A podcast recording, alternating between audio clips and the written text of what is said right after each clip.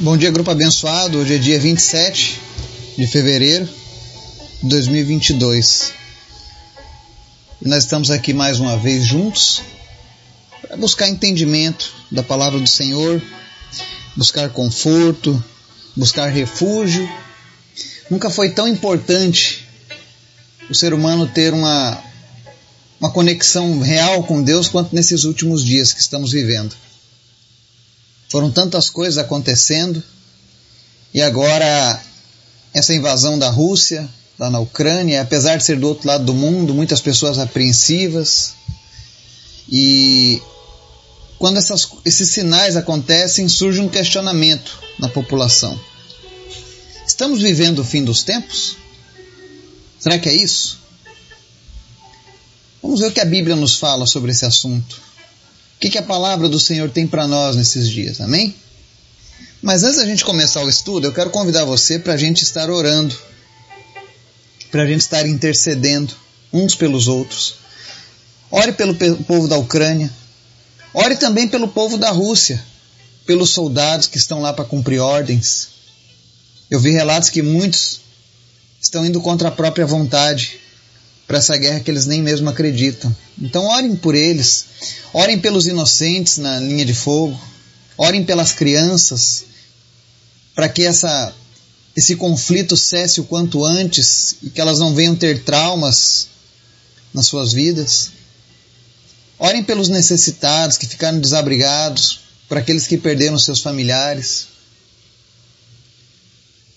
Enfim, busque Deus nesse momento.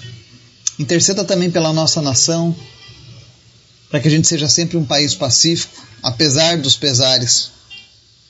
Vamos orar? Obrigado, Jesus. Tu é sempre bom. Tu é maravilhoso. Obrigado por todos esses dias que o Senhor tem propiciado para nós, pela tua graça, pelo teu amor, pela tua bondade. Tu é maravilhoso, Pai. Nós te amamos, nós desejamos a tua presença, nós desejamos a tua volta, Jesus. Nós desejamos que o Senhor venha nos socorrer nesse mundo tenebroso.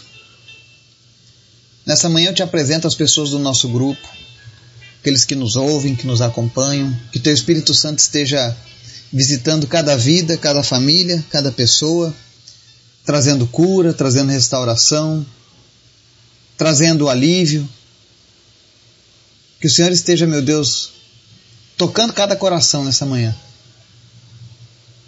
Que nós não sejamos motivados pelo medo.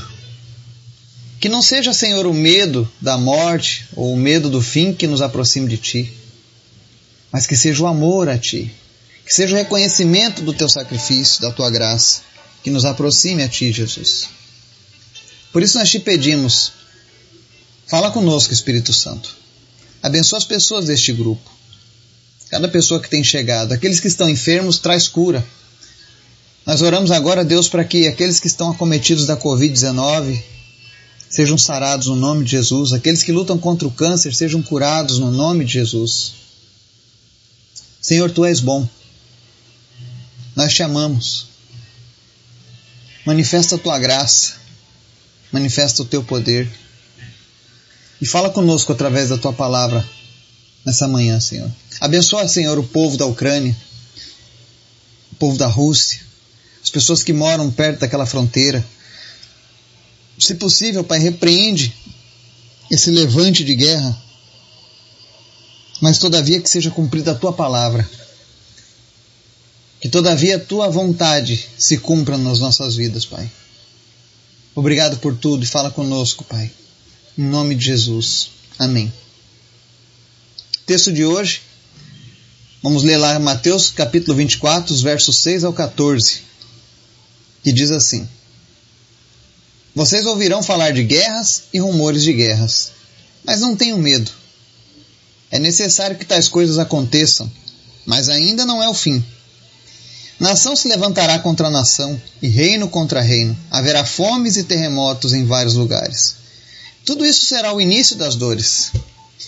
Então eles os entregarão para serem perseguidos e condenados à morte. Vocês serão odiados por todas as nações por minha causa. Naquele tempo muitos ficarão escandalizados, trairão e odiarão uns aos outros. E numerosos falsos profetas surgirão e enganarão a muitos. Devido ao aumento da maldade, o amor de muitos esfriará. Mas aquele que perseverar até o fim será salvo. E este evangelho do reino será pregado em todo o mundo, como testemunho a todas as nações. E então virá o fim. Amém? Que nós vemos Jesus falando um pouco sobre o futuro da humanidade, especialmente falando sobre os nossos dias. Desde que surgiu a pandemia e agora surgiu essa, essa guerra lá na, na Rússia e Ucrânia, as pessoas começam, ah, agora é o fim dos tempos. E aí começam a se levantar pessoas e começam a instaurar o pânico, o medo, e ao fim, e ao fim, e ao fim. Mas a Bíblia não diz isso.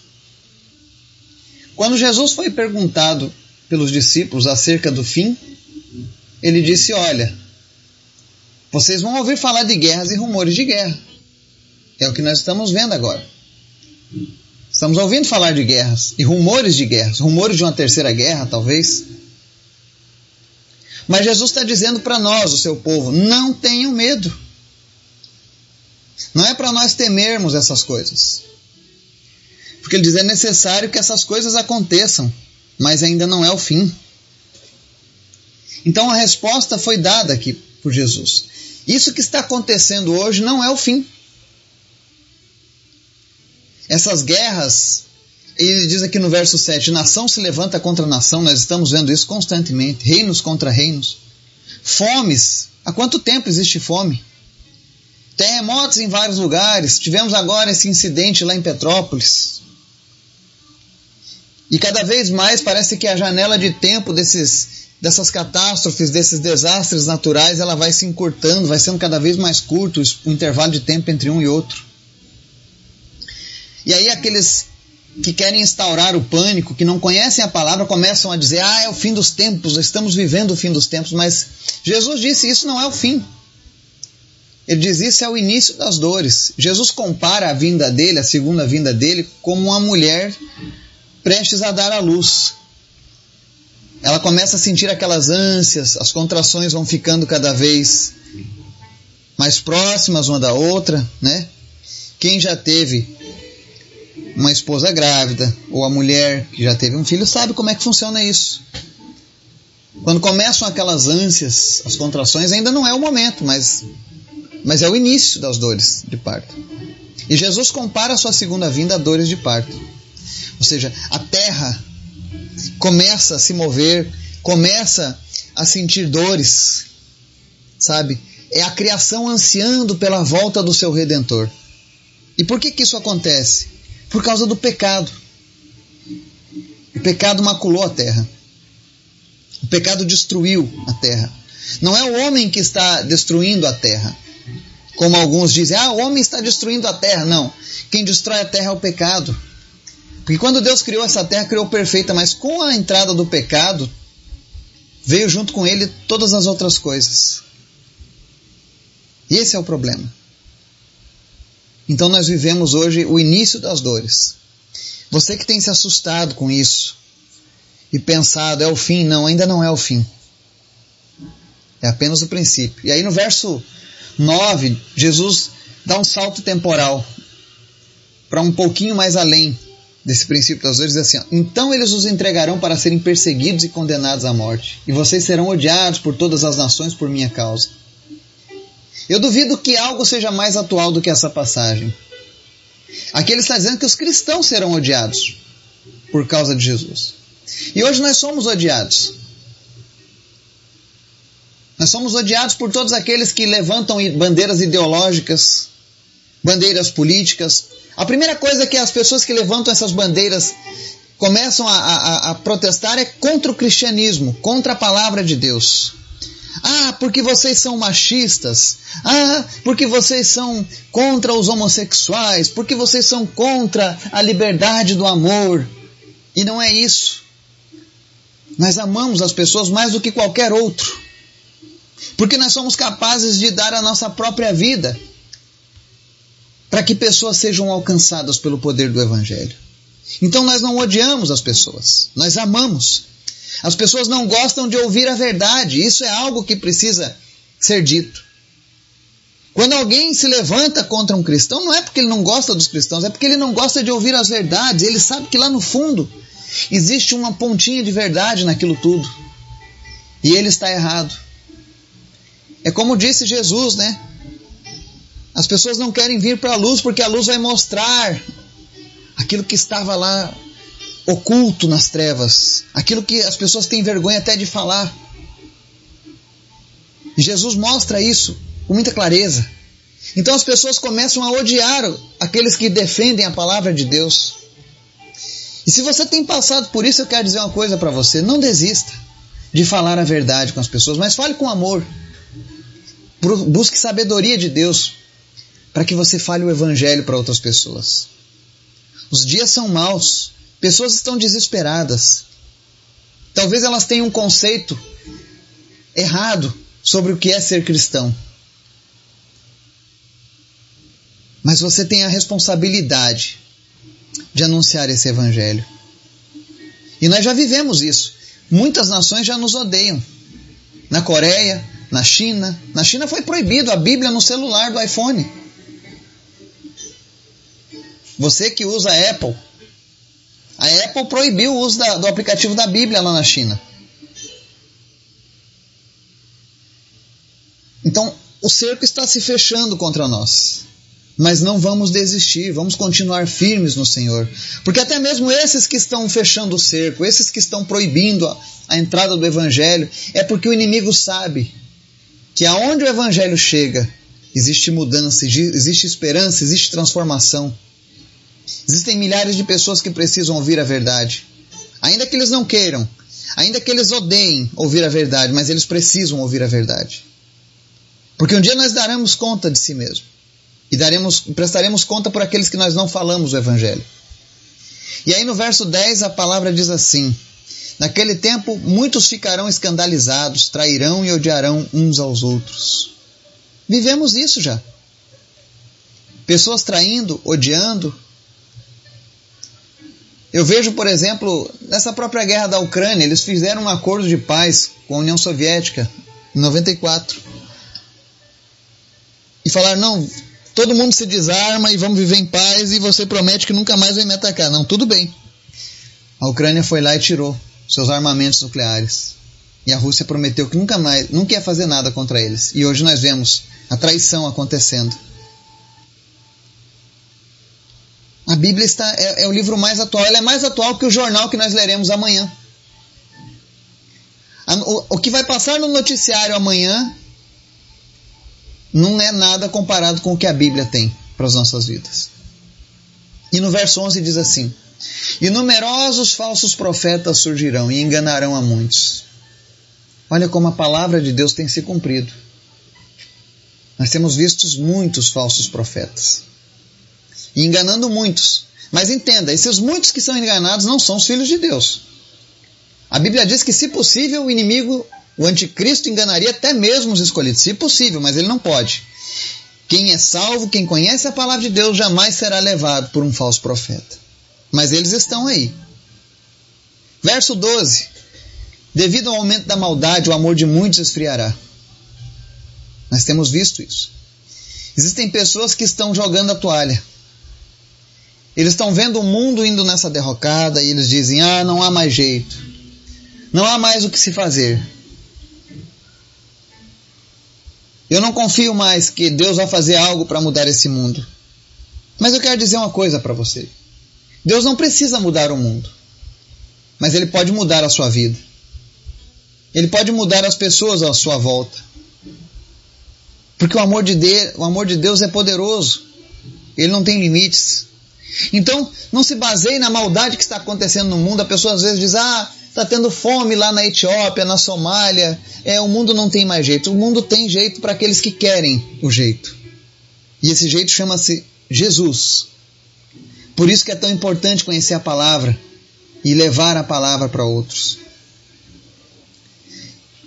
Mas ele diz assim, ó, verso 13: Mas aquele que perseverar até o fim será salvo.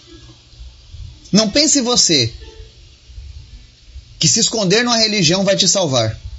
Nascer numa religião não vai te salvar. Ah, mas nós temos uma tradição de família. Meus bisavós, meus tataravós, minha mãe, meu avô, todos eles eram. Não importa. Se você não perseverar até o fim, guardando a palavra de Deus, não será salvo. Porque aquele que conhece o amor de Cristo, experimenta do poder da salvação, ele tem o seu caminho transformado. Ele não vai bater ponto numa igreja, mas ele anseia a presença do seu Senhor todos os dias. Não é no domingo, não é só no sábado, mas todos os dias. E não importa o que o mundo diga, ele continua perseverando. Ele diz: Eu sou fiel a Jesus e a Sua palavra, e eu continuarei andando com Ele. E por fim, no verso 14, o requisito para que o fim do mundo aconteça, como dizem as pessoas, né?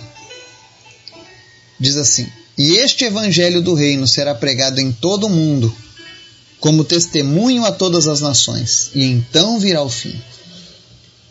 Se você está com vontade de ver Jesus o quanto antes, que Jesus volte o quanto antes, eu quero convidar você a ser um evangelista, alguém que anuncia o evangelho.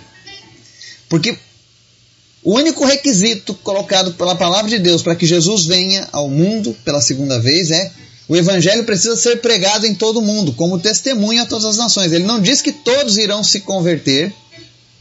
Ele não diz que todas as pessoas vão, vão ter que se converter, mas ele diz, ó, esse evangelho tem que ser pregado em testemunho às nações. Ou seja, no Brasil, já ouviram falar de Jesus? Já. Na Colômbia, já ouviram falar de Jesus? Já. Na China, já ouviram falar de Jesus? Já. Então faltam poucos lugares no mundo. Faltam poucas nações que ainda não ouviram o evangelho. A palavra original no grego aqui de nações, ela diz respeito não apenas a países, mas a culturas, a etnias, tá? Então faltam pouquíssimas pessoas. E quando isso acontecer, aí sim virá o fim. Mas antes disso, Jesus vem buscar o seu povo. Então não temas. Não temas. Nós seremos resgatados antes do fim. Aqueles que são de Jesus subirão com ele nas alturas. Nós já falamos sobre o arrebatamento. Então não temas.